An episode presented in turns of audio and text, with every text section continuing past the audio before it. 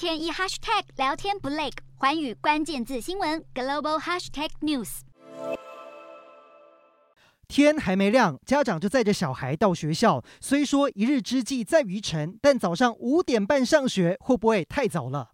早起出门，不止学生很痛苦，不少家长和老师也在哀嚎。这一切都是印尼古邦的试验。当地十所中学的十二年级学生，上学时间从原本的早上七八点改到清晨五点半，说是为了学习效率。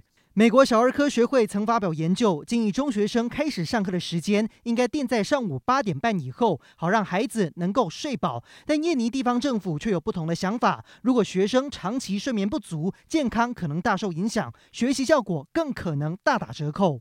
专家认为，如果这是试验项目，应该以调查研究作为基础，而非胡乱推行。尽管如此，当地政府不甩质疑声音，连部分公务员也要跟着早起，随着音乐做运动、跳舞。对于习惯早起的人来说，这或许是好事一件；但对于夜猫子而言，宛如一场梦魇。